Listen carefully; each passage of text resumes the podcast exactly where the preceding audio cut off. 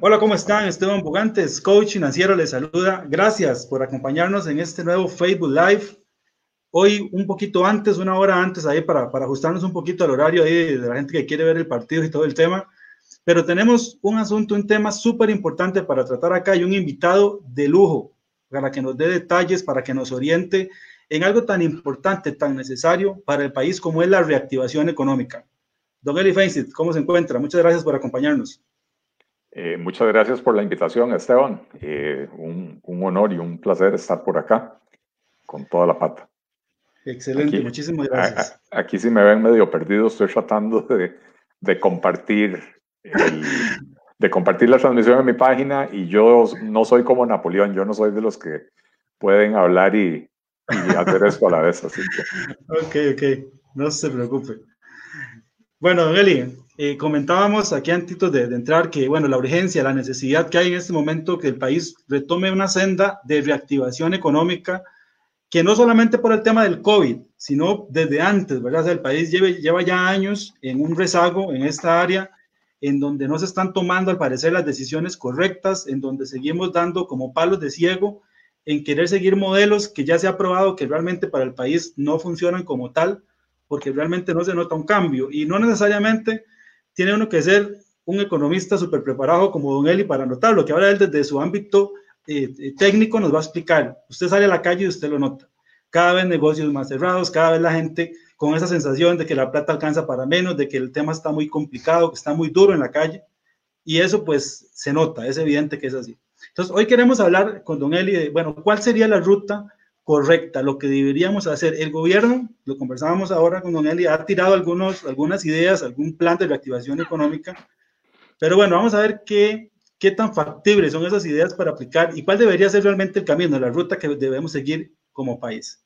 Don Eli, antes de entrar en esa, en esa materia, quería que nos explicara un poquito a todas las personas que nos ven y nos escuchan toda esta bulla que se ha hecho en las últimas semanas con el tema de la calificación de riesgo que al país eh, le bajaron en qué nos afecta, por qué es importante o no lo es, porque algunos actores del gobierno le han querido como quitar peso a ese asunto y queremos que usted nos instruya un poquito en el tema.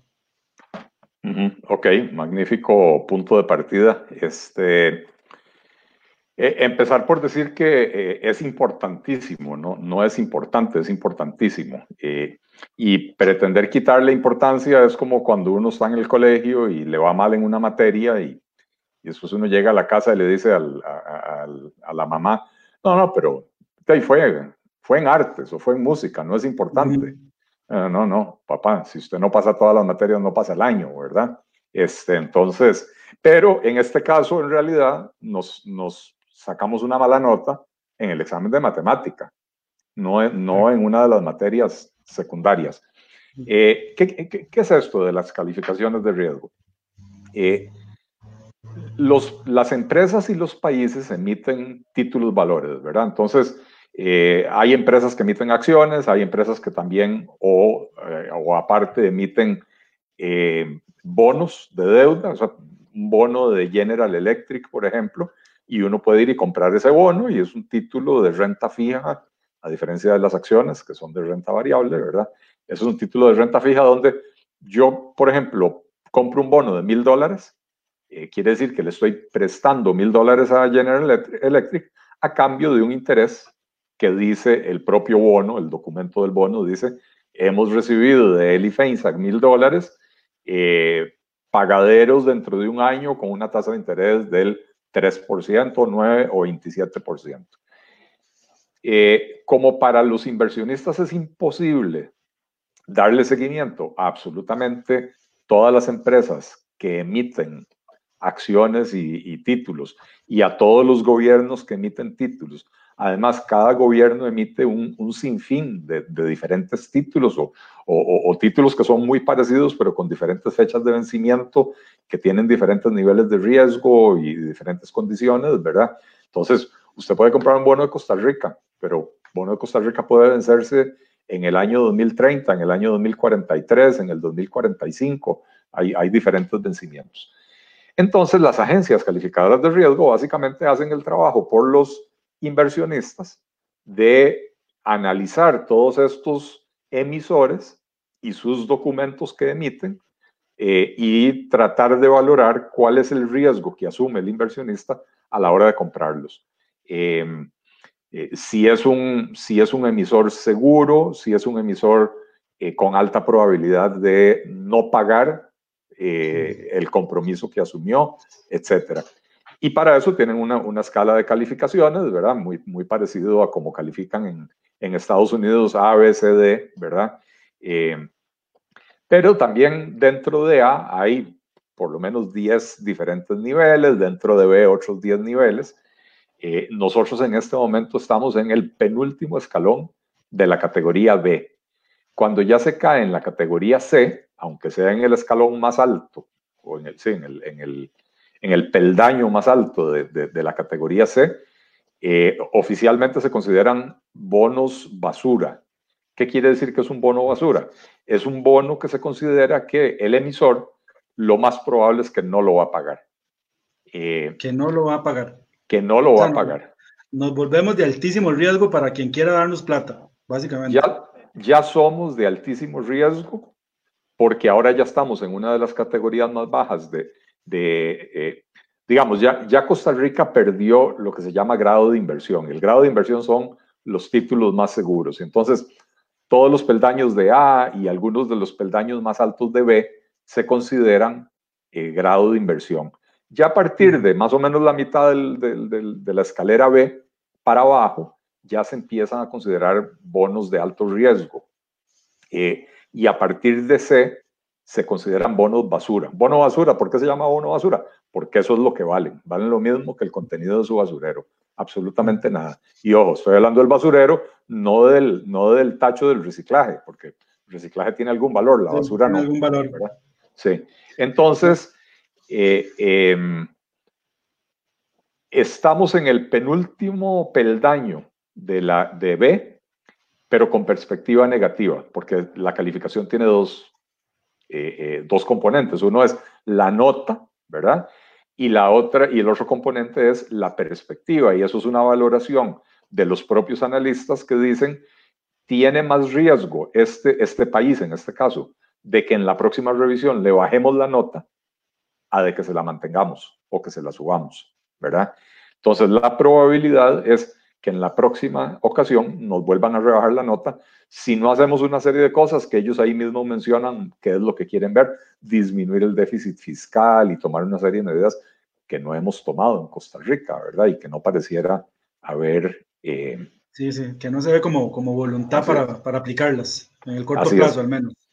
Eh, ni en el corto ni en el mediano, y tenemos 11 años acumulando déficits fiscales altísimos.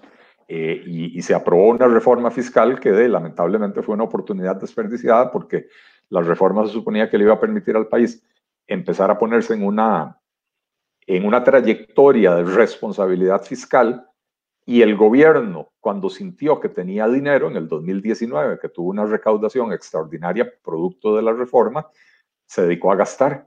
Y entonces el déficit del año pasado, en el 2019, un año después de aprobada la reforma, el déficit fue mayor el mayor en los últimos 40 años, los últimos 38 años, ¿verdad? Sí. Eh, ¿Y por qué esto es importante?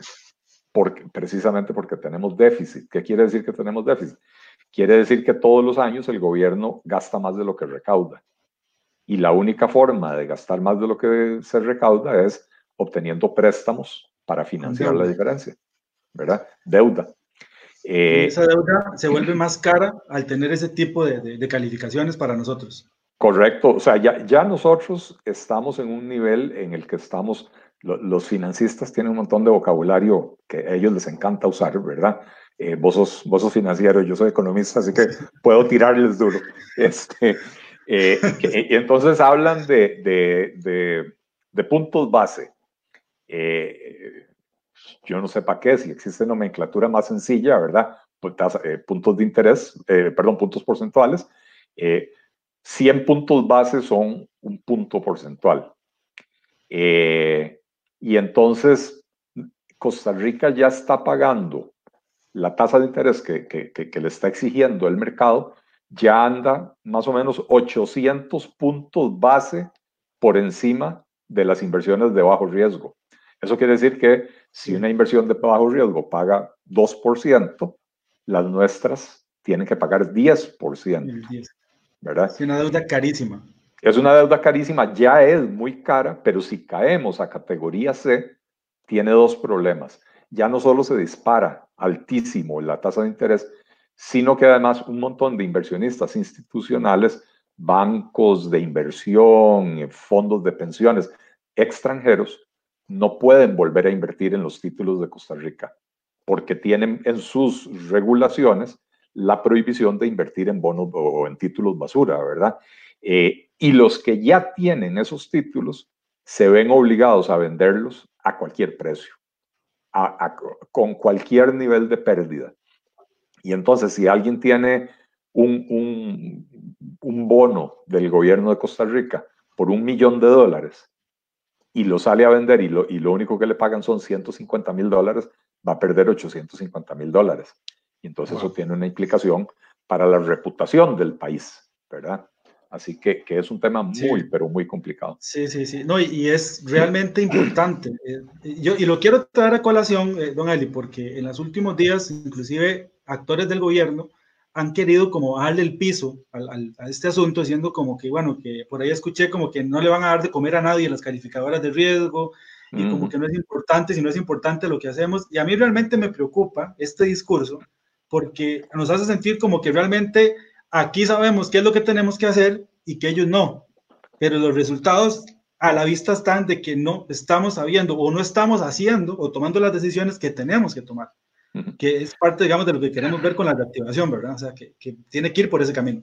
Yo, yo, creo que es importantísimo señalar las, las falacias argumentales de los funcionarios del gobierno, en particular en este caso del ministro de la presidencia, que fue el que se rajó a decir que, eh, que las calificadoras de riesgo no le dan de comer a nadie. Bueno, en primer lugar, lo obvio, le dan de comer a sus empleados. Sí, sí. Este, pero, pero, pero vamos mucho más allá de eso. Costa Rica tiene un déficit enorme. Este año, el año pasado tuvimos un déficit del 7% del PIB, que como decía fue el más alto en los últimos 38 años. Este año íbamos a andar por el orden del 6%, que sigue siendo exagerado, ¿verdad? Cuando hablamos del 6% del PIB, eh, cálculo rápido, estamos hablando de unos 3.600 o 3.800 millones de dólares de, de de déficit. Eso es lo que estamos gastando más de lo que recaudamos, ¿verdad? Entonces este año se suponía que iba a ser alrededor de 6%. Ahora con el coronavirus y, eh, cayó la recaudación del gobierno y aumentó el gasto, porque ahora hay un montón de gastos que, que, que no se había planificado incurrir, estamos hablando de que el déficit podría llegar al orden del 10%. Entonces ya no estamos hablando de 3.800 millones, ya ahora estamos hablando de 5.500 o 6.000 millones de dólares de, déficit este año. Entonces, si bien las calificadoras de riesgo no le ponen la comida eh, eh, en el plato a nadie excepto a sus empleados, si nos rebajan la calificación, el gobierno no va a poder conseguir esos 5 mil millones o 6 mil millones de dólares que necesita este año y el próximo año va a volver a necesitarlos, ¿verdad? No va a poder conseguirlos y entonces, por ejemplo, no habrá bonos proteger y entonces ahí sí, que se quedan sin comida el montón de familias que hoy en día esa es su, única fuente de ingreso, ¿verdad? Entonces, eh, falacioso el argumento y peligroso. Sí, don Ale, una, una pregunta. Eh, mira, uno, cuando escucha este tipo de cosas, cuando ve este tipo como de actitudes, eh, de, a veces uno, uno siente como que es que no quieren solventar el problema, de verdad. O sea, yo sé que tal vez esto suena hasta irrespetuoso, pero de verdad uno a veces como ciudadano siente pucha, que de verdad es como que no quieren solucionar el tema. ¿Por qué si los expertos y los economistas y la gente que sabe del tema dice que el camino es por este lado? ¿Por qué seguimos yéndonos por el otro lado que ya sabemos que no funciona? De más impuestos, de apretar más a la gente, de no dar ningún tipo de incentivo a los emprendedores, por ejemplo, en este país, que aquí no hay ningún tipo de incentivo para que usted tenga un negocio. Yo siempre digo que la gente que tiene negocios aquí es porque es muy fiebre o medio loca, o sea, porque le gusta, realmente está llevando palo, porque tener negocios aquí es, duro, es complicado. Bueno, por, o sea, ¿por qué sucede esto? ¿Por qué esa, como esa falta de, de, criterio, de claridad en realmente hacer las cosas que hay que hacer? Esteban, porque nosotros aquí en Costa Rica todavía creemos en el cadejo y en la llorona, en el cadejo y la llorona, ¿verdad? Eh, nos encanta creer en tonteras. Eh, yo, yo doy un curso de principios de economía en la Universidad LID. Estoy usando como libro de texto el libro de Paul Krugman. Paul Krugman es un economista premio Nobel, reconocido en Estados Unidos como un economista de izquierda, ¿verdad? Eh, eh, es de los que tiende a defender un, papel más importante para el Estado, más regulaciones, ¿verdad? Sin embargo, usted se lee el libro de Principios de Economía de Krugman y él lo dice muy claramente. Los mercados la mayor parte del tiempo son eficientes y únicamente cuando fallan se, justifica la intervención del gobierno, pero también explica muy claramente cómo las intervenciones del gobierno, por ejemplo, poniendo precios tope, poniendo precios mínimos o restringiendo la cantidad de los productos, eh, por ejemplo, en Costa Rica los, los taxis. Eh, eh, el Estado durante años decidió que en Costa Rica iba a haber un número limitado de taxis, ¿verdad? Y eso provocó que aparecieran los taxis piratas y todo lo demás. Entonces, él, explica muy claramente que únicamente cuando el Estado falla, perdón, cuando el mercado falla, se justifica una intervención gubernamental, pero esa intervención tiene que ser en aras de restituir el equilibrio del mercado y no en aras de sustituir al mercado. Eh, y esa es la discusión que hay entre la izquierda y la derecha en Estados Unidos. Es todos confían en el mercado, pero algunos confían menos y otros confían más. Algunos ven más fácilmente eh, eh, los fallos del mercado y otros ven más fácilmente los fallos del Estado.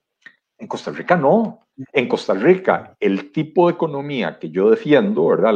esta economía que, que, cree en el mercado, pero que entiende que, que, los mercados fallan y que puede ser necesaria una intervención estatal, eh, a eso en Costa Rica le dicen neoliberalismo y lo pintan de una cuestión extrema. Y de pronto aparecen un montón de payasos, porque no se merecen otro nombre, y se dicen economistas heterodoxos y economistas alternativos, y uno lee los análisis de ellos y, uno no entiende cuáles son los principios teóricos y, científicos en los cuales basan su, su, análisis. Entonces, eh, hay un montón de gente, incluyendo en el partido de gobierno, que no creen en estos principios básicos de la economía y no ven la importancia de ponerle, de poner un equilibrio en las finanzas públicas. Es una cuestión ideológica, ideológica que tiene un costo enorme para el país, ¿verdad? Eh, eh, y, social, un costo económico y social. Eh, económico y social, por supuesto. Y, y lo otro, Esteban, que es un fenómeno muy estudiado en la economía, hay un concepto que se llama fatiga regulatoria, que sucede cuando para lograr una eh, eh, o, para lograr una reforma importante, se gasta mucho capital político. Y entonces eventualmente el reformador se cansa de gastar su capital político o se queda sin capital político. Eh, en realidad son las fatigas regulatorias, me equivoqué de nombre. Este, pero fatiga de reforma. Este, y entonces hay que reconocer que este gobierno se gastó una enorme cantidad de capital político empujando la reforma fiscal eh, y ahora no tiene ganas de seguir haciéndolo. No tiene ganas de seguir haciendo las reformas que son necesarias. Eh, se nota con los movimientos que ha hecho en el gabinete. Ha despedido a las personas que pretendían seguir haciendo reformas para poner en orden las finanzas públicas y ha contratado a personas que se dejan decir que las calificaciones de Moody's o de Standard Poor's no son importantes porque no le dan de comer a nadie. Eh, son muy malas noticias para el país. Sí, sí, sí, sí, lamentablemente. Sí, aquí, bueno, volvemos a caer en, el, que es un tema, se vuelve un tema político más que, que realmente de querer resolver eh, la situación. O sea, por lo que vos decías, el gobierno impulsa la reforma fiscal, o sea, gastándose un gran, un gran capital político en eso.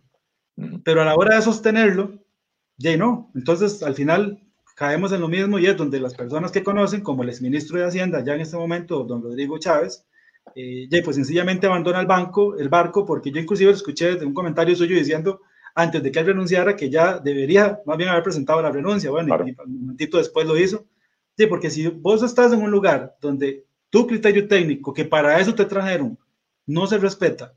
Así es. O sea, ¿para qué te vas a quedar? Y eso es lo, es lo grave. Pero bueno, don Eli, ya para ir entrando al tema de, reactivación económica, voy a, a, leer muy brevemente qué fue lo que propuso el gobierno, eh, no lo que dijo el presidente en su discurso, porque básicamente ahí ya no, no hay mayor cosa que, que rescatar, sino lo que días después, ya la propuesta, eh, más un poco con puntos más claros que hablaron, y decía que era, bueno, primero inyección para recursos de capital de trabajo, y aquí habla del sistema banca para el desarrollo, 900 mil millones con avales y garantías para el sistema financiero. Después hablan inversión, inversión pública, ¿verdad?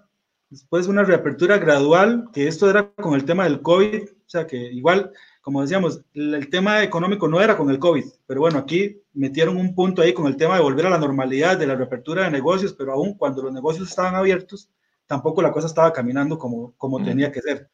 Veníamos ya con bastante desempleo. Después, bueno, apoyo al sector productivo. Por último, atracción de inversiones y nuevos inversionistas y nuevos negocios, que bueno, ahora conversábamos con esas calificaciones, ¿cómo vamos a traer inversionistas al país? ¿Con qué, con qué canas, verdad? ¿Con qué cara le vamos a decir que vengan a invertir con ese tipo de calificaciones? Y por último, el punto sexto era impulso a la productividad. Así como un resumen rápido de todos estos puntos, eh, ¿qué nos podría decir de este plan que presentó el gobierno? Ahí, ahí hay medidas eh, importantes, interesantes, eh, que, que no tienen nada de malo per se, excepto que eso no constituye una estrategia ni resuelve ninguno de los problemas de fondo que ya traía, que ya arrastraba la economía costarricense antes del coronavirus, ¿verdad?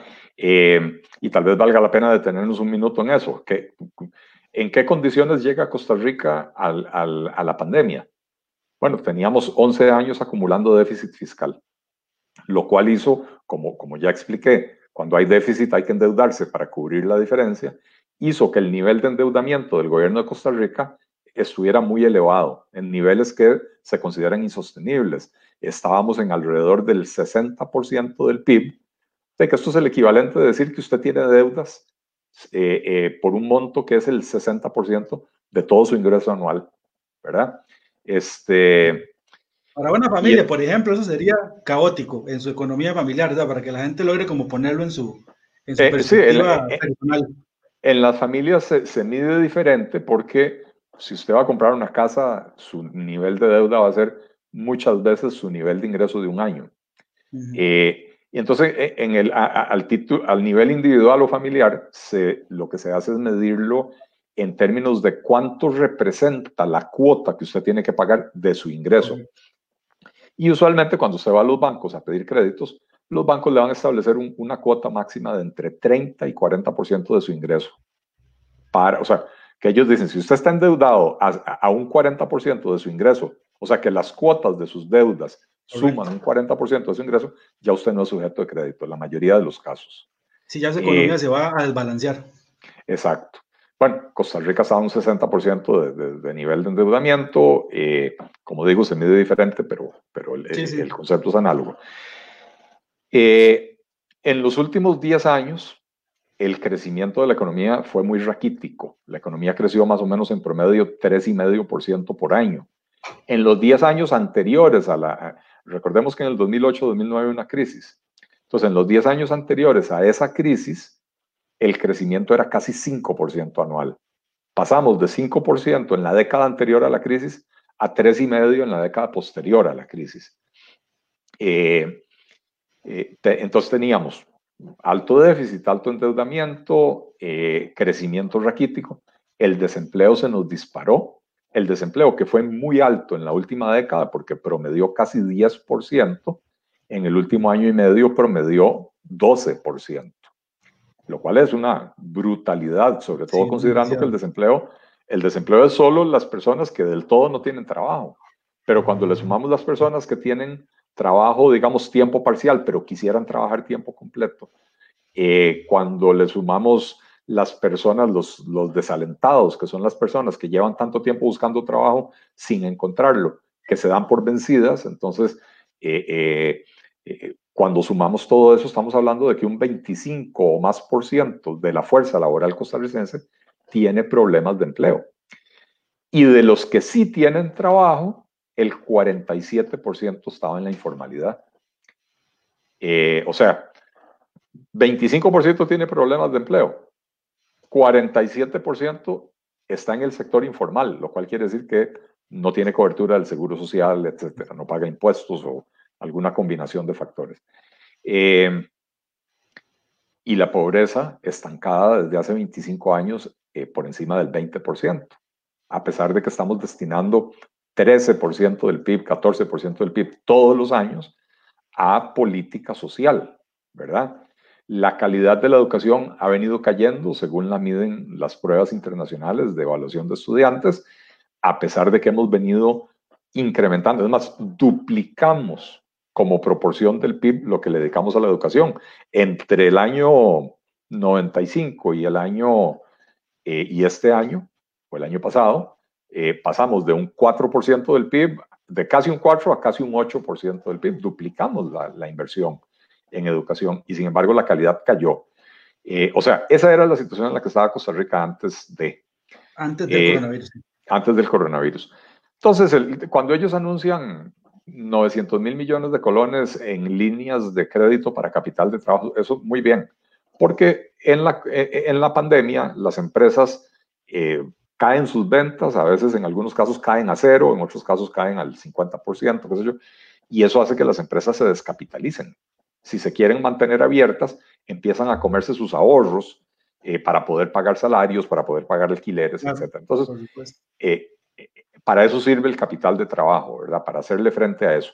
Entonces, eso está muy bien. El problema es que el gobierno anunció 900 mil millones de colones, pero los bancos solo comprometieron 584 mil millones de colones.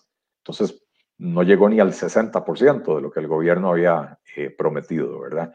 Eh, y así por el estilo, otras medidas, eh, atracción de inversionistas. Ellos estaban hablando de atraer pensionados, Rentistas, eh, Pensionados rentistas. Vos tal vez estás muy joven para recordarlo. En los años 70, 80 era muy común eh, que venían extranjeros, la mayoría eran gringos y canadienses, pero bueno, cualquier extranjero que tuviera un ingreso fijo y la mayoría era porque tenían una pensión eh, de, de, de, su trabajo, ¿verdad?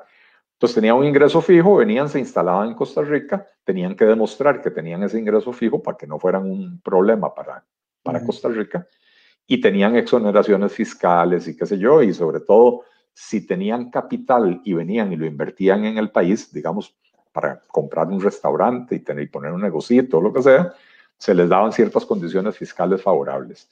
Eh, eso era muy atractivo para los extranjeros, era una fuente de generación de divisas para el país, pero eran otras épocas. Hoy Costa Rica ya es muy caro. Eh, para un pensionado con, con una pensión de 1.500 o 2.000 dólares, venirse a vivir a Costa Rica no, no, es así de sencillo, ¿verdad? Hoy en día hay, hay, más pensionados en Nicaragua, ojo lo que estoy diciendo, en Nicaragua que en Costa Rica, porque el costo de la vida es, eh, eh, eh el costo de la vida es eh, radicalmente diferente, ¿verdad? Yo creo que Panamá también, ¿verdad? Anda por ahí, Panamá también se ha hecho más atractivo que nosotros. Eh, probablemente, pero para inversiones un poco más significativas en, en, monto, ¿verdad? Sí. Eh, sí, sí. Y, y, y, cómo se llama. Y entonces, la probabilidad de éxito de una política así, hoy en día, con las rebajas de calificación que hace que los inversionistas tengan más miedo de invertir en el país, con el costo de la vida tan elevado, con los impuestos tan elevados que hay en el país, con la, con la mentalidad antiempresarial que tiene el, el Estado costarricense, realmente ya no es un país atractivo. Entonces, si queremos atraer a los inversionistas, a los pensionados rentistas, maravilloso, tenemos que cambiar un montón de cosas que nos van a beneficiar a todos, pero en las condiciones de hoy eso no va, no va a funcionar, ¿verdad? Pero, insisto, nada de esto te resuelve el problema del déficit fiscal recurrente. Nada sí, de esto te resuelve. Más, más, estructural, más de, más de fondo que de, que de cambiar cosas como, más superficiales como estas. Bueno, Eli, esto me da paso para, para hablar ahora sí ya de cuál debería ser el camino que, que, el país debería tomar en toda esta estructura, en toda esta reforma. Yo eh, leí eh, la propuesta que usted hizo a través de, de su partido, ¿verdad? Eh, uh -huh. Me pareció súper buena y parece lo que quería que, que, comentáramos ahorita. Ustedes proponen tres ejes, básicamente, que sería fundamentarlo. El primer eje sería ajuste estructural del aparato productivo. Uh -huh. El segundo sería la reforma del Estado y el tercero sería sostenibilidad de las finanzas públicas. Aplíquenos un, poquito sobre, sobre cada uno de esos, don Eli. Ok. Eh, en el análisis que yo hago, eh, Costa Rica tiene básicamente, bueno, no, tenemos un montón de problemas, pero, pero hay tres grandes áreas en las que tenemos problemas que tenemos que resolver. Eh, el primero es la productividad de, de, los factores en Costa Rica y la competitividad de la economía costarricense. Tenemos, o sea, tenemos baja productividad, comparado con países eh, desarrollados y con países incluso con niveles similares de, desarrollo al nuestro. Eh, y tenemos una situación que la ha señalado repetidamente la OCDE, la Organización de Cooperación para la Cooperación y el Desarrollo Económico, a la cual acabamos de ser admitidos como socios, eh, de que en Costa Rica aproximadamente un tercio de los mercados están excluidos de la competencia. Y la misma OCDE dice que esto resulta en eh, mayores costos, en pérdidas de, productividad, en pérdidas de competitividad y sobre todo porque la mayoría de esos mercados que están excluidos de la competencia son mercados que producen bienes intermedios, bienes que son utilizados en otros procesos productivos, por ejemplo, la electricidad, por ejemplo, las finanzas, eh, por ejemplo, muchos de los artículos de la canasta básica que están, que están aislados de la competencia y son utilizados por toda la industria agroalimentaria, ¿verdad? Entonces, al estar eh, protegido de la competencia el mercado de la leche, afecta a toda la industria, no sé, los que producen helados, los que producen queso, etcétera. Le eleva los costos. Derivados de, de, eso. Exactamente. Al, al, estar, al estar protegida la competencia, el azúcar, entonces, todos los, todos los snacks y todos los, todos los alimentos que llevan azúcar son más caros de lo que deberían de ser y así por el estilo. La electricidad la usa absolutamente todo el mundo eh, en todos los procesos productivos. Entonces, eh, eh, el monopolio eléctrico encarece la producción. Prácticamente todos los bienes que se producen necesitan ser transportados. El monopolio de combustibles encarece los combustibles y por lo tanto encarece la logística de distribución de los bienes que se producen en el país, encareciendo los bienes, ¿verdad? Así por el estilo. Entonces, eh, necesitamos eliminar monopolios, necesitamos eh, eh, eliminar los oligopolios que hay en algunos sectores como, como en, el, mm, en el azúcar y en el, en el azúcar y en el arroz y en la leche, ¿verdad? Y eh, en términos generales necesitamos promover medidas que, eh, que, introduzcan más competencia eh, para disminuir costos y mejorar la competitividad de la economía costarricense. Entonces, es un primer gran campo. sí, al final todo esto, don Eli, bueno, como usted bien lo señala, de, repercute en que, en que el país, que es parte de lo que hablábamos anteriormente, por ejemplo, con los rentistas, que se ha vuelto carísimo. O sea, un país caro porque todo este tipo de factores al final suman para que los productos que le llegan al consumidor final, que nos llegan a nosotros como ciudadanos, sean productos carísimos. Esto eh, tiene que ver, imagino, que cuando vos vas, por ejemplo, a, Panamá o a otros países acá cercanos y ves productos de acá y son más baratos allá que aquí. Correcto. Eh, prácticamente en cualquier país de Centroamérica uno va y se encuentra productos dos pinos, para ponerle nombre, eh, hechos en Costa Rica a un precio más barato allá que acá, ¿verdad? Incluso eh, circulan en redes fotos, por ejemplo, de cerveza imperial en supermercados en Estados Unidos, más barata que en Costa Rica, ¿verdad? Eh, o sea, en general, producto hecho en Costa Rica, que en Costa Rica los productores se pueden dar el lujo de venderlos más caros porque tienen ese monopolio o esa protección arancelaria o lo que sea que les evita la competencia, pero que son perfectamente capaces de ir a venderlo en otros países donde por la competencia se ven obligados a venderlo a precio de mercado que es menor, ¿verdad? Eh, pero en efecto, eso, eh, digamos que esa es una, una consecuencia visual del de, hecho de que uno va a Guatemala y compra productos hechos en Costa Rica más baratos que en Costa Rica. Eh, es, es una consecuencia visual, es una forma de visualizar ese problema de la falta de competitividad aquí en Costa Rica. Excelente. La, la segunda gran área es la, la, de reforma del Estado. Reforma del eh, Estado. Eh, una vez más, ¿verdad? En Costa Rica tenemos un aparato estatal que creció enormemente, sobre todo en los últimos 35 años. Em, eso que los comunistas como José María Villalta llaman la larga noche neoliberal de Costa Rica. Bueno, y, ellos dicen que se desmanteló el aparato estatal y resulta que en 1985 Costa Rica tenía 85, 100 eh, entidades gubernamentales y hoy tiene 300, ¿verdad? Este, 330. Entonces, eh, eh, es mentira que se desmanteló el aparato estatal y es mentira que fue liberalismo, porque los liberales hubieran reducido el tamaño del Estado y en estos últimos 35 años creció enormemente. ¿Cuál es el problema de eso? Bueno, el problema de eso es que se desvían un montón de recursos hacia el Estado que tiende a ser menos eficiente, recursos que tendrían usos más eficientes en el sector privado. Y entonces, si usted pone los recursos productivos a trabajar donde son más eficientes, se incrementa la producción del país y al incrementar la producción del país, eh, se incrementa la riqueza promedio del país. Em, pero no solo eso, sino que al proliferar eh, eh, la cantidad de, de instituciones estatales, eh, al final de cuentas tienen que justificar su existencia. ¿Y cómo lo hacen? Creando reglas, creando regulaciones, complicando absolutamente todos los procesos eh, productivos y humanos, ¿verdad? Porque se empiezan a meter en absolutamente todo. ¿Por qué? Porque tienen que justificar su existencia. Sí, la burocracia, al final lo que llamamos la famosa burocracia estatal. Eh, exactamente, exactamente. Este, y, es muy notorio además cuando, por ejemplo, ha habido crisis económicas como el 2008-2009, que, que, digamos, yo en ese momento estaba en el negocio de la construcción. Y en esos dos años prácticamente nadie empezó proyectos nuevos.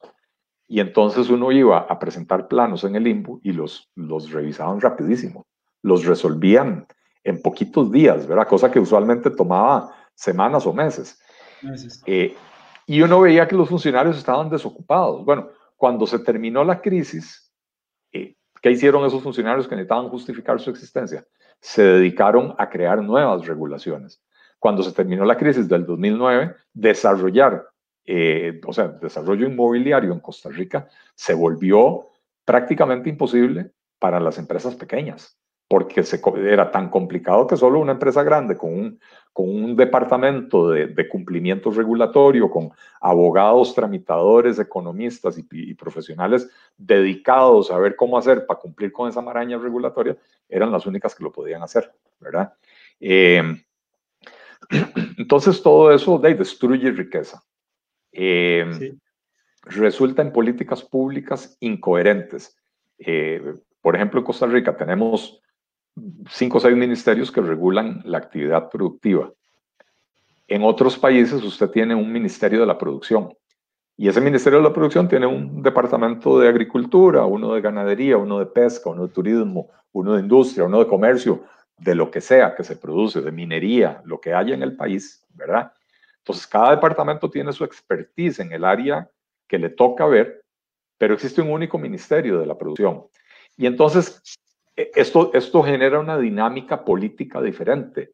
Cuando hay un ministro de Agricultura, entonces yo, agricultor o representante del sector agrícola, voy a presionar a ese ministro agrícola para que me dé una política favorable eh, a mi sector.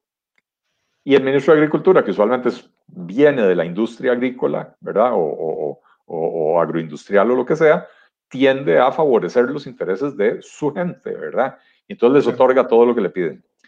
Pero después resulta que al día siguiente llega el representante de la Cámara de Industrias y pide algo, por, o el representante de la Cámara de, la Industria Alimentaria, y pide que le rebajen los costos, lo cual es incompatible con lo que el ministro de Agricultura le acaba de aprobar a los productores agrícolas. Y entonces terminamos con políticas sectoriales que chocan entre sí. Usted tiene una política industrial que no, que no es compatible con su política agrícola, que no es compatible con su política comercial. En la política comercial es, muy evidente, Costa Rica tiene una apertura, eh, perdón, una política de apertura comercial, de, de, de, comerciar con otros países, eh, Pero siempre que nos sentamos a negociar un tratado de libre comercio, hay que excluir al sector agrícola. Entonces, esto tiene dos políticas incompatibles, chocando entre sí, ¿verdad? Eh, entonces, cuando usted tiene un solo Ministerio de la Producción, cuando llega el representante de los chancheros a hablar con el ministro, a pedirle lo que sea, ¿verdad? Este, eh, em, que, que, le ponga un precio mínimo a la carne de cerdo, por decir algo, ¿verdad?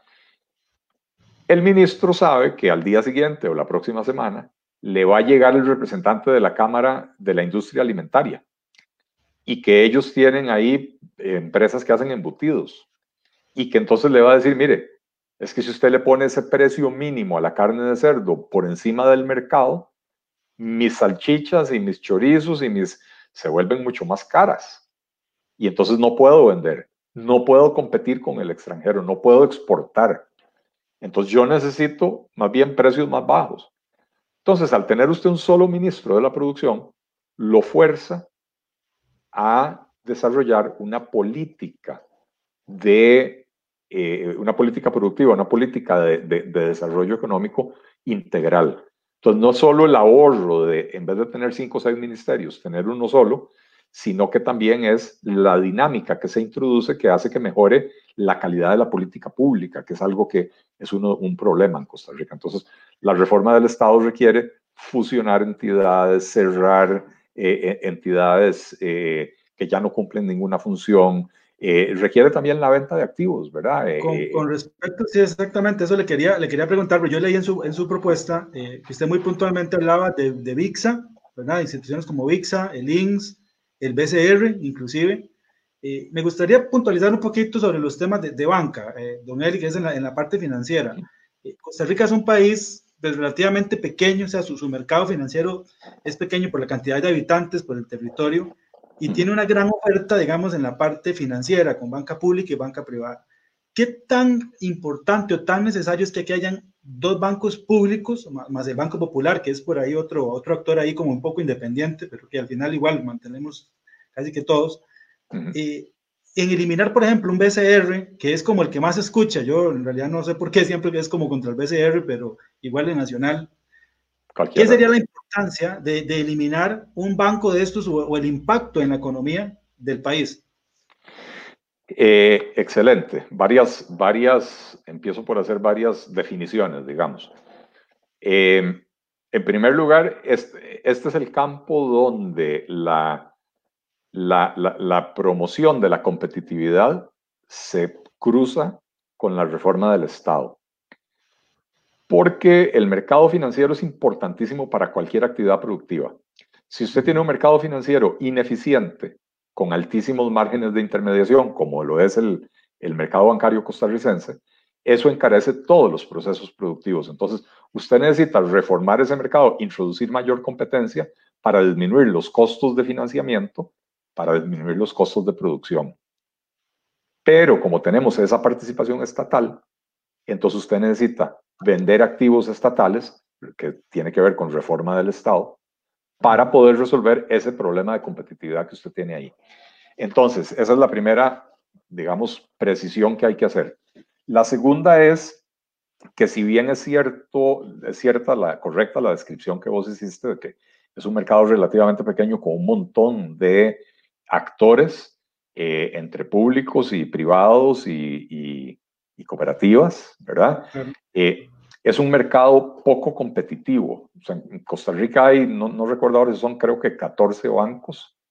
Eh, hay tres bancos públicos. El Banco Popular es un banco público. No, no es estatal, pero es un banco público por su constitución legal. banco Nacional y Banco Costa Rica son bancos estatales públicos el Banco Popular es un banco público no estatal. Eh, entonces tenemos esos tres bancos públicos que son unos elefantes blancos. Son, son, es más, no, son unos elefantes blancos, son unos elefantes en cristalería, ¿verdad? Eh, son los que andan chocando con todas las exhibiciones y quiebran absolutamente todo, son tremendamente ineficientes, tienen enormes márgenes de intermediación y se produce un modelo de competencia eh, que, se estudia en economía, ¿verdad? Donde hay líderes que son líderes básicamente por su tamaño, que son los que establecen la dinámica de precios. Y al ser ineficientes es una, es una dinámica de precios altos. Y los competidores se aprovechan de esa ineficiencia para, para tener márgenes de intermediación más altos, pero con mayor eficiencia en sus propios costos. Y entonces los bancos privados en Costa Rica hacen unas utilidades brutales, ¿verdad? Eh, sin tener que esforzarse mucho. ¿Por qué? Porque compiten contra el Banco Nacional. Y el Banco Nacional es terriblemente ineficiente, ¿verdad? Eh, yo que estuve en ese negocio de la construcción, yo nunca tuve un crédito de un cliente mío, de los que me iban a comprar las casas que yo vendía.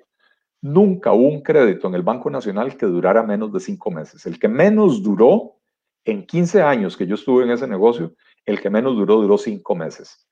En cambio, yo me iba a un banco privado, no, voy a mencionar nombres porque no, no, me interesa hacerles publicidad, sobre todo porque ahora como no, no, estoy en el negocio me tratan como una basura, este, pero yo me iba a un banco privado eh, y me duraban tres semanas, cuatro semanas. La MUCAP una vez me resolvió un caso en seis días, en la Mutual Cartago, este, en seis días. Desde el momento en que el cliente presentó los documentos hasta que firmamos, transcurrieron seis días. Entonces, eso se traduce en que el mercado no es eficiente. A pesar de que, como decíamos, hay tres bancos públicos, hay 11 o 12 o un poco más de bancos privados y hay aproximadamente 30 cooperativas de crédito o de ahorro y crédito que son bancos. Son bancos con otro nombre, ¿verdad? a pesar de esa... A pesar de esa gran cantidad... Perdón. Perdón, que funcionan igual y ofrecen prácticamente los mismos productos. Entonces, Así es. Así es. Eh, aunque se dicen que son cooperativas y que entonces son solo para los afiliados de la cooperativa, vos llegas a cualquiera de ellas y, te cobran 5 mil colones de afiliación y, con eso ya sos sujeto a crédito. ¿Ah? Entonces, a pesar de la gran cantidad de actores que hay en ese mercado, la presencia de estos tres elefantes en el cuarto hace que sea un mercado terriblemente ineficiente. Entonces, eh, Vender, sí, usualmente se habla del Banco de Costa Rica porque el Banco Nacional es el más grande, entonces es como, como todavía estamos enamorados de las instituciones estatales, eh, queremos dejarnos el más grande y vender el, el, que es un poco más pequeño, ¿verdad? Eh, yo vendería el Nacional, ¿verdad? Eh, yo vendería los dos. Yo, yo realmente me pregunto cuál es el objeto de tener bancos estatales comerciales porque esto se originó en otra época cuando se pensaba que los bancos tenían que cumplir una función social, que los bancos tenían que prestarle a los pequeños productores y a los agricultores, los bancos estatales, eh, que no tenían acceso a crédito comercial porque no tenían garantías, etcétera, etcétera. Hoy en día los bancos estatales funcionan exactamente como los bancos privados en el sentido de que exigen las mismas garantías, las mismas condiciones. Eh, eh, si usted necesita la plata, no es sujeto de crédito, y si usted no necesita la plata, le prestamos. Eh, a mí honestamente eso, eso me, siempre me ha, como, me ha parecido curioso, interesante eh, de ver, yo por ejemplo, un banco nacional o SR, o sea, que terminan el año con 30 mil, 40 mil, 50 mil millones de utilidades. O sea, para, para, un banco estatal, que se supone que no debería lucrar con el negocio, sino simplemente pues sostenerse, ya que es un ente estatal, eh, ¿para qué es ese fin? Yo lo entiendo en un banco privado que es un negocio, donde hay inversionistas, hay accionistas, donde ustedes obviamente pues invierten su dinero, quieren un rendimiento, pero en un banco estatal competimos de igual a igual. Si usted revisa los productos, por ejemplo, de un BCR, de un nacional, básicamente son clonados, o sea, son, son productos gemelos. Son las mismas condiciones, las mismas tasas de interés, los mismos requisitos. Eh, o sea, no hay como una competencia, que es esa, esa, lo que usted comentaba anteriormente. Así es. Diferente pasa en la, en la banca privada, que ¿Para qué se van a joder la banca privada, para decirlo un buen tico, para qué se van a joder poniendo mejores condiciones si contra los que compiten ya no, no les hacen ni cosquillas y aún así ganan un montón, o sea, unas utilidades todavía por encima de eso que yo acabo de mencionar? Por eso, por eso hablaba yo de, de, un modelo, de, de, un mercado con muchos actores, pero que es muy poco competitivo, ¿verdad? Eh, y, y, sí, eso que vos decís de las utilidades de los bancos estatales, eh, si esas utilidades se las trasladaran al, al gobierno, que es como representante de los costarricenses, el dueño de los bancos. Entonces uno diría, ok, bueno, generan utilidades, se les trasladan al gobierno, por lo tanto no hay que subir los impuestos, esa plata sirve para de 50 mil millones de colones, eh, eh haces, eh, no sé, un aeropuerto al año, un hospital, o dos o tres hospitales, ¿verdad? Muchísimo dinero. Correcto. pero no, el dinero se queda en los bancos y esto permite que lo mismo que pasa en pasaba en Habdeo y Recope y el ICE, esto permite que estas entidades firmen con sus empleados convenciones colectivas y les otorguen un montón de beneficios y entonces ahí es donde se van las utilidades de los bancos. Eh, y, y, entonces al final de cuentas hay, hay accionistas en esos bancos, que no somos todos los costarricenses, son los que tienen el acceso o el poder suficiente para definir que esas utilidades se las van a dejar ellos. Están actuando como, como, como si fueran los, los accionistas. Es perverso, es absolutamente perverso. Entonces, vender por lo menos uno de los bancos estatales, ahora sí, de los estatales, no de los públicos, porque el, Banco Popular eh, es de esa ficción de los trabajadores y, y el gobierno no puede decidir venderlo. Pero vender uno de los bancos estatales cumple dos objetivos. El primero y más importante sería introducir mayor competencia en el mercado. Porque un banco de esos lo compra un banco privado de primer orden eh, y con el tamaño que tiene, viene a competir de tú a tú con el otro banco y despierta a la banca privada para que empiecen a adoptar políticas competitivas. Y eso se traduce a la larga en menores márgenes de intermediación, mayor variedad en la oferta de productos, etcétera, etcétera. Todo lo que esperamos de la competencia. Claro. Ese es el objetivo número uno y para mí el principal, porque necesitamos dinamizar ese mercado para reducir los márgenes de intermediación. Y el objetivo número dos, que no es poca cosa, es que un banco de estos se puede vender en algunos miles de millones de, dólares, ¿verdad? Em, y eso nos permitiría, por ejemplo, reducir la deuda pública costarricense para, para que entonces no tengamos que pagar tanto en intereses todos los años, ya como país, ya como gobierno. Y entonces esos recursos que ya no se van a pagar en intereses se podrían destinar año tras año al gasto que se espera del gobierno. Eh, en el presupuesto de este año, más del 40% de todo lo que va a gastar el gobierno son, es pago de intereses. Intereses, sí. Eh, bueno, intereses y, amortización, en realidad, del servicio de la deuda. Eh, pero eso quiere decir que si el gobierno tiene 100 colones para gastar, 40, 45, digamos, se va en servicio de la deuda y solo le quedan 55 para pagar maestros, construir carreteras, hospitales, eh, dar bonos, proteger, etcétera, etcétera, etcétera. Entonces, reducir la deuda es algo importante.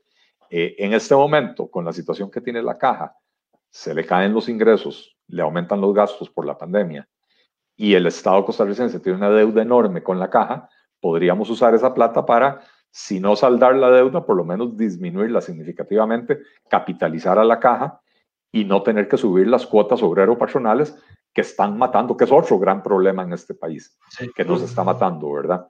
Eh, porque se volvió tan caro contratar personal que, que por eso el desempleo se mantiene tan alto y la informalidad, que lo que lleva mucho es a la informalidad, porque al final la gente tiene que trabajar. Empuja a la gente a la informalidad, yo siempre lo digo, las personas que están en la informalidad no son malas personas, no son personas que quieren burlar el sistema, son personas que tienen que escoger entre cumplir con todas las regulaciones y estar al día todo perfecto o poner comida sobre los platos de, sus hijos, ¿verdad? Eh, porque para la enorme mayoría de los costarricenses hoy en día, las dos cosas simultáneamente no se pueden hacer. cumplir, con la regulación y ganarse la vida, ¿verdad? Entonces, esta gente que apenas está ganando la vida y no le alcanza para, para pagar seguro, para pagar impuestos, eh, etcétera, ¿verdad?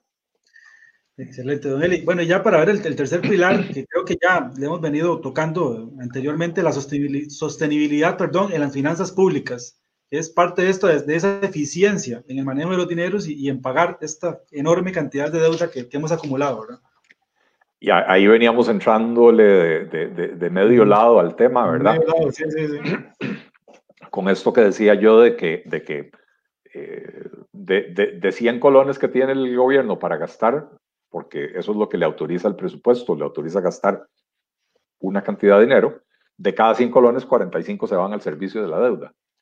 Y entonces, pero no solo eso, de cada 100 colones que el gobierno tiene para gastar, también alrededor de 50 los obtiene de, con, con deuda nueva y solo otros 50 con impuestos. Entonces nos estamos endeudando cada año más y más, pero además nos estamos endeudando para pagar deuda. Y lo que le queda al gobierno para gastar en los programas que uno espera del gobierno en la educación, en la construcción de, infraestructura, en los programas sociales, antipobreza, etcétera, lo que le queda son 50 o 55 colones de cada 100, ¿verdad? Eh, entonces, es necesario, y, entonces tenemos un montón de deuda, pero además esa deuda, la mayoría está con intereses muy altos. Eh, alguna de esa deuda está con plazos muy cortos. Por ejemplo, en, en lo que queda de este año, y los próximos tres años Costa Rica tiene vencimientos de deuda equivalentes al 30% del PIB del año pasado. Eh, que, que, si tuviéramos que pagarlo, o sea, que, que, si, si, digamos esa deuda se vence y estuviéramos obligados a pagarla inmediatamente al vencer, es 30% del PIB de un año. Eh, no siempre se está obligado a pagarla al vencer, porque a veces los bonos, lo que se hace es canjearlos. Se le habla al inversionista y se le dice, mire, usted tiene un bono que vence el próximo año, eh, le voy a dar otro bono que vence dentro de 10 años por el mismo monto y le voy a dar una mejor tasa de interés. Y seguimos encareciendo y encareciendo y encareciendo esa deuda, ¿verdad? Pero lo que hacemos es patear la bola para adelante. Nos quitamos el problema en el cortísimo plazo, pero le heredamos el problema a, la próxima generación o al próximo gobierno o, lo que sea. Entonces, yo de lo que hablo es de la necesidad de, acudir al Fondo Monetario Internacional, y digo el fondo porque el fondo es el único que está en condiciones de hacer un, programa de esta naturaleza con los montos que están involucrados, ¿verdad? Que es un poco lo, que, lo que en términos financieros diríamos que es una refundición de deudas. Eh, es canjear la deuda cara, la deuda mala que tenemos, con vencimientos en el corto plazo, por una deuda de más largo plazo con unas tasas de interés eh, más favorable y con un periodo de gracia importante, ¿verdad? Hay que ir al Fondo Monetario Internacional, el fondo no nos va a prestar la cantidad de plata que necesitamos, pero el fondo para hacer este, un programa de estos exige que haya un programa de reformas estructurales significativas y el fondo le va dando seguimiento. De hecho, los, los desembolsos no son todos de un solo tiro, sino que el fondo lo que dice es, ok, yo le voy el primer año tanto, el segundo año tanto, el tercer año tanto. Pero si me cumple, si no me cumple, no hay desembolso. Entonces hay que ir haciendo las reformas gradualmente y eso se constituye en una garantía para otros prestamistas, el Banco Mundial, el BID o los, o los inversionistas eh, eh, institucionales también, de que ya el país se montó en una trayectoria de sostenibilidad de las finanzas y que entonces vale la pena prestarle. Pero sin el acuerdo con el Fondo Monetario Internacional eh, eh, y con la calificación que tenemos y con la posible rebaja que nos hagan en el transcurso de los próximos meses, porque estamos advertidos de que es muy posible y sin hacer la reforma, no es si no hacemos la reforma no es muy posible, es, es un hecho que nos van a volver a bajar la nota. Eh, entonces necesitamos ir al Fondo Monetario Internacional a, hacer esa, esa operación que nos permita canjear la deuda cara y de corto plazo por deuda barata y de largo plazo, lo cual nos va a permitir liberar recursos que, que, que, que, iríamos a usar para pagar intereses en el corto plazo, ya no, porque hicimos deuda de más largo plazo, y esos recursos quedan libres para construir carreteras o pagar bonos proteger o lo, que sea que necesita el Estado costarricense. Entonces, eh, eh, la sostenibilidad de las finanzas públicas implica no solo lograr un equilibrio entre ingresos y gastos, que hay que hacerlo, hay que recortar el gasto público, porque los impuestos ya los subimos, hay que recortar el gasto público para, para equilibrar las finanzas y no tener que endeudarnos todos los años, pero el manejo de la deuda es igual de importante porque la deuda pública costarricense hoy es absolutamente insostenible. Entonces ese es el tercer eje. Pues no, Eli, buenísimo. En realidad, agradecerle porque creo que hemos aprendido muchísimo, todos los que hemos estado aquí eh, escuchándolo. Importante entender estos temas, involucrarse, que es mucho de lo que promulgamos a través de esta página, a través de todo el trabajo que hacemos eh, con las diferentes capacitaciones en los diferentes programas de Facebook, es llevar información a las personas para qué, para que entiendan sobre estos temas y se involucren. Creo que, que mucho de lo que pasa por esto es porque las personas no se involucran como deberían, como ciudadanos, no nos involucramos. Eh, de manera que nos pueden decir cualquier cosa y nada más tenemos que mover la cabeza y decir que sí porque no, no entendemos, no tenemos un contrapeso en, en, la información que nos dan y es parte de lo que queremos hacer. Entonces, don Eri, voy a leer aquí unos mensajes, aquí lo están saludando Ore Benavides Herrera, ahí lo saluda, dice Saludos, que como presidente. Yo también, la verdad. Muchas gracias. Un amigo en común. Alan Loría Carvajal, también un amigo acá de, de, del programa, eh, que nos pregunta, dice, el aumento del aparato estatal es responsabilidad de cuatro gobiernos eh, de Liberación Nacional, tres del PUC y dos del PAC. ¿Cómo cambiar ese formato si tres partidos repiten el modelo? Don Eli, ¿cómo cambiamos eso? Eh, tenemos dos formas. Eh, una es por las buenas y voluntariamente, eh, entendiendo que estamos muy cerca de un precipicio. Y la otra es desde el fondo del precipicio, ya no es ir a sentarse a negociar con el Fondo Monetario Internacional condiciones que nosotros queremos, sino que es ir a pedirle un rescate al Fondo Monetario Internacional que nos impone las condiciones que a ellos se les pegue la gana, que usualmente son más duras que las que uno podría ofrecer cuando llega por las buenas, ¿verdad? Eh, entonces, o por las buenas o por el choque, pero eso es. Mejor, mejor por las buenas. Bueno, Ojalá entonces... uno quisiera, pero a, a, a, esta clase de políticos que, que, que, para mí son lo mismo los políticos tradicionales de, de, Liberación y el PUS, que se fundieron en el PAC, el PAC lo, sí. que, lo que les gusta es gastar plata. Ese, sí. es, ese es el ADN de ellos. Tristemente es así, pero bueno, ahí seguiremos haciendo el, la lucha en, en, informar y en llevar este, propuestas diferentes, o sea, que la gente entienda que hay maneras de hacer también las cosas distintas y que, y que es necesario que lo hagamos, porque de verdad caer en un, en un impago, en un default eh, a nivel internacional como país, eh, no es jugando, ¿verdad? Y a veces creo que no vemos ese, eh, no vemos ese panorama, no lo valoramos como tal. Y, y, seguimos eh, caminando como borriguitos hacia el, hacia el despeñadero. O sea, a veces pareciera que queremos ser en eso, pero bueno, seguiremos haciendo el, la lucha con lo que podamos hacer acá. Don Eli, agradecerle, no sé si quiere un mensaje final, tal vez para, para la gente, ahí ya para, para cerrar. Eh, no, agradecerte a vos, Esteban, me, me, me encantó el, el, el, formato del programa, la verdad que muy dinámico y, y, y permite eh, eh, explicar muy bien los conceptos. Metiste ahora al final uno del default, que deberíamos dedicarle otros 10 minutos, ¿verdad?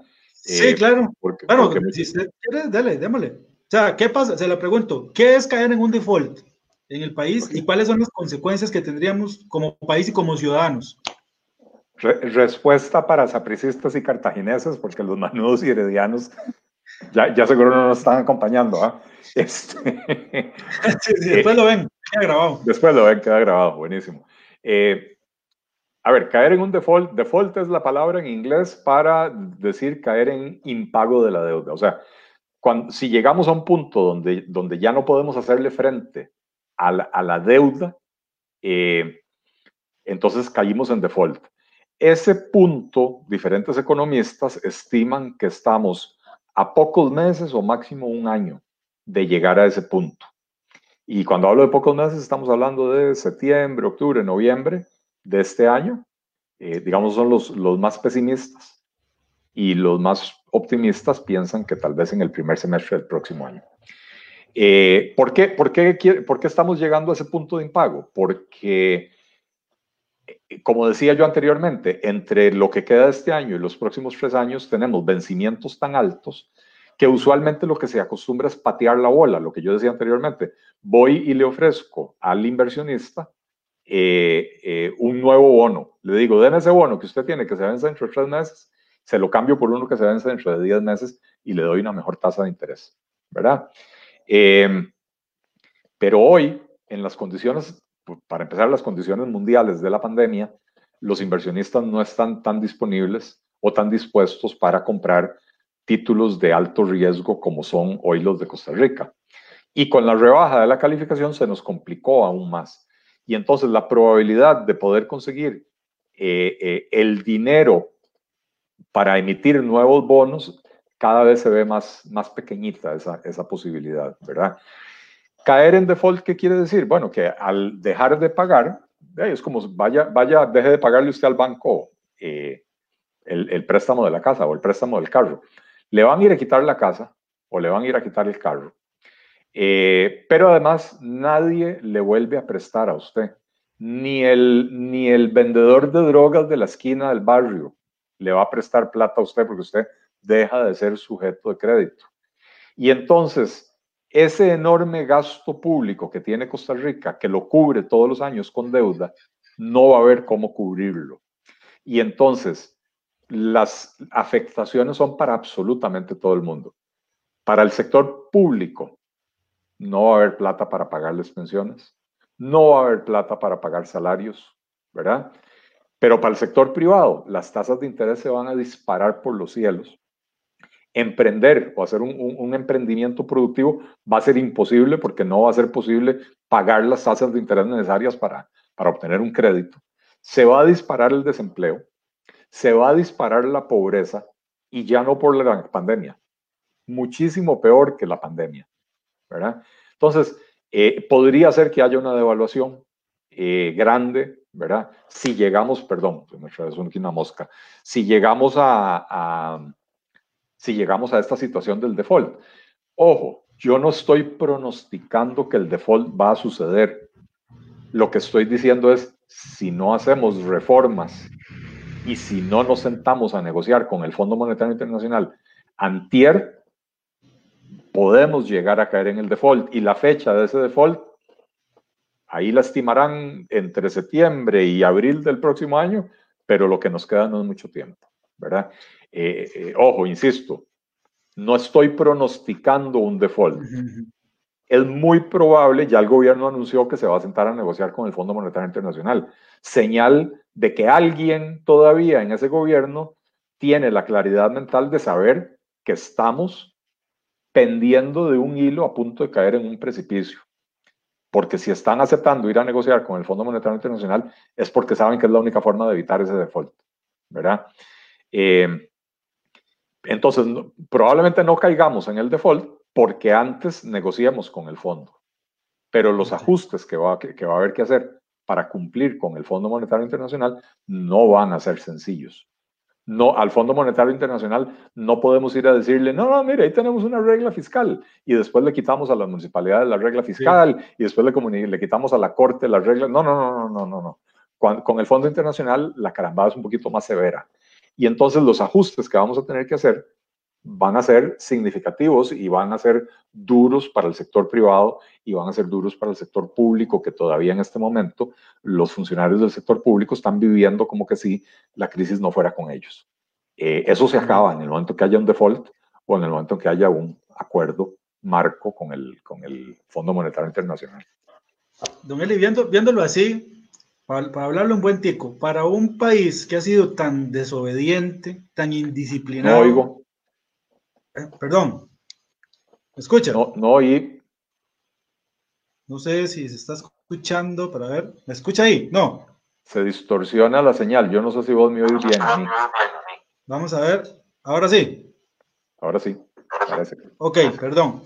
Que para un país que ha sido tan, tan indisciplinado fiscalmente, que, no tiene, digamos, que no ha tenido la claridad en la toma de decisiones, pues sería como el último recurso, pero yo creo que sería como la manera de ponerlo en cintura. O sea, es como cuando usted tiene, no sé, un hijo desobediente o alguien que no le quiere hacer caso, pues ya es como la última manera de, ponerle como límites, que casi que venga alguien externo y decirle, no, el camino es este, y no es si usted quiere o no, es que lo va a tener que hacer así.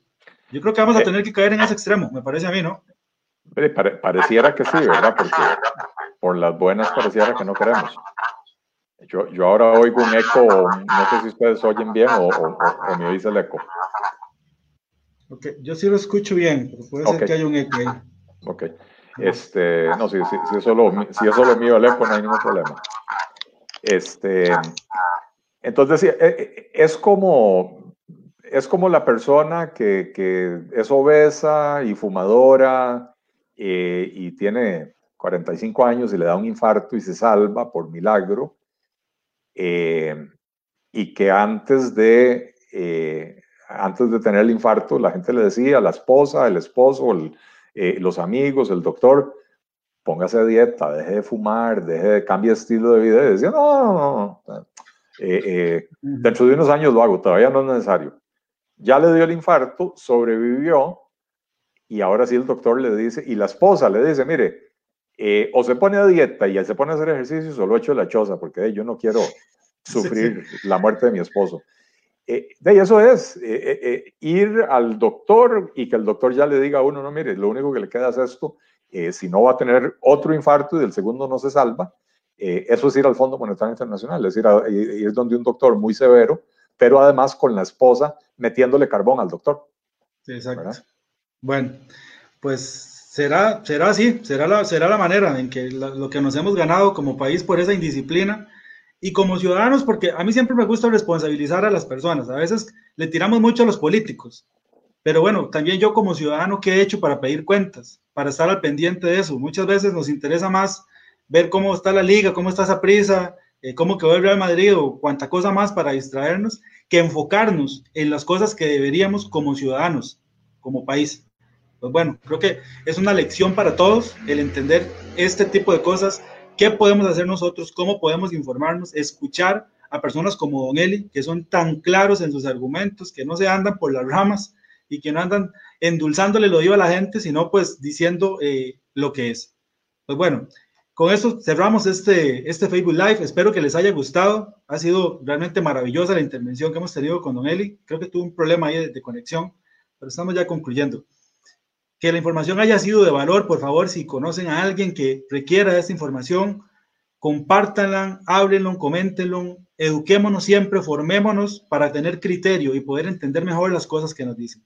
De mi parte es todo, nos vemos en el próximo Facebook Live. Saludos.